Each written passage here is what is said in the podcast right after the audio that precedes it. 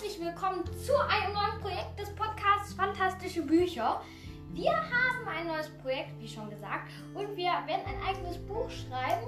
Und jetzt lesen wir euch das erste Kapitel vor, das wir jetzt gerade geschrieben haben.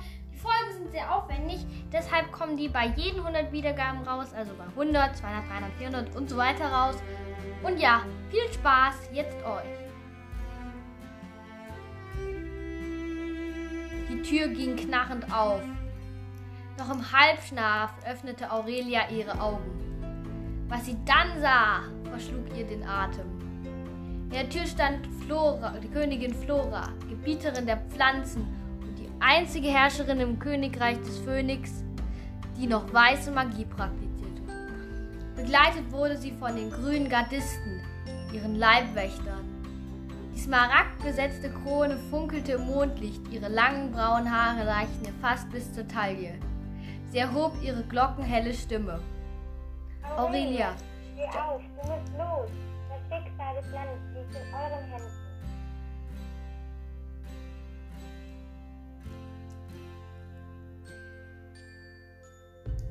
du musst weiterlesen.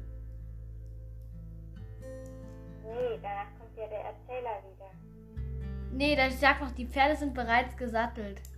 Ach so, stimmt. Die Pferde sind bereits gesattelt und Proviant ist schon eingepackt. Diese Worte genügten, um Aurelia hellwach zu bekommen. Aufmerksam spitzte sie ihre Ohren. Die Blumenkönigin sprach weiter. Du musst die Elementsteine finden, bevor es zu spät ist. Nimm so wenig wie, nehm so wenig wie möglich mit. Die Reise wird nicht gerade unbeschwerlich. Sofort nahm das Mädchen ihre wenigen Besitze um und legte sie in einen Lederbeutel.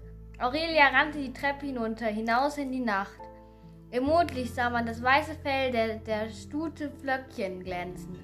Neben ihr stand ein unsicherer, Hen unscheinbarer Hengst namens Tander, den man nur sehr schwer erkennen konnte. Sein Fell war rabenschwarz wie die Nacht und so war er perfekt getarnt. Auf seinem Rücken thronte Adam, ein, Schnall ein Stallknecht wie Aurelia, den sie bereits kannte.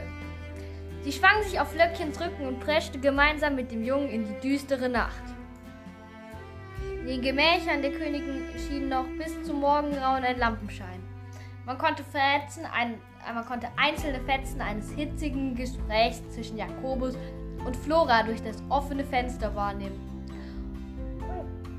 Und Sie sind sicher, dass es die richtige Entscheidung war, noch nicht einmal volljährige Stallknechte loszuschicken und ihnen diese große Aufgabe zu geben? hakte der königliche Berater Jakobus nach. Die Königin erwiderte, Zweifelst du etwa an meiner Entscheidung? wie könnte ich nur, meine Majestät? Und so erlosch auch das letzte Licht an diesem Abend im Königreich der Blumen. Das war jetzt das erste Kapitel unseres Buches. Und falls es euch gefallen hat, beschreibt doch auch gerne mal eine Bewertung auf Apple Podcasts oder schickt uns eine Voice Message für alles Feedback und andere Sachen. Und ja, diese Folgen sind sehr aufwendig. Wir haben jetzt insgesamt für diese knapp vier Minuten, also fünf, eine Stunde lang an einem Buch geschrieben. Deshalb werden diese Folgen auch nicht so mega lang sein.